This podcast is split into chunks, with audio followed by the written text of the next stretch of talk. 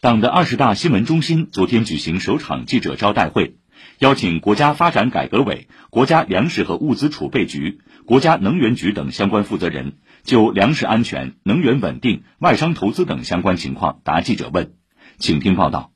粮食安全是国之大者。农业日报记者首先提问：目前我国粮食安全形势，中国究竟能否端牢自己的饭碗？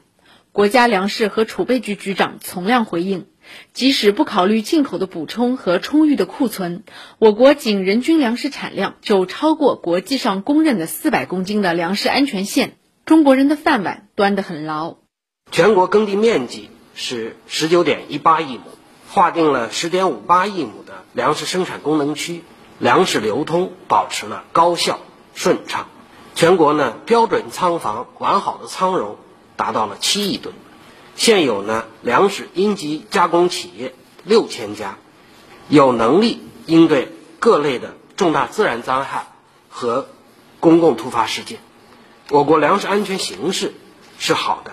做到了把中国人的饭碗牢牢端在自己手中，而且里面主要装中国粮。今年八月的旱情导致水电大省四川严重缺电，有舆论关注中国清洁能源的稳定性和可持续性。国家能源局副局长任京东介绍，可再生能源发电总装机我们已经突破了十一亿千瓦，比十年前增长了近三倍，占全球可再生能源装机总量的比重，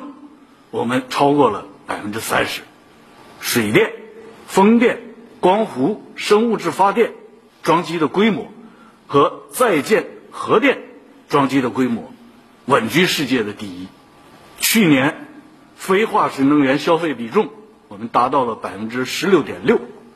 非化石能源年的消费量已经占到了全世界的将近四分之一。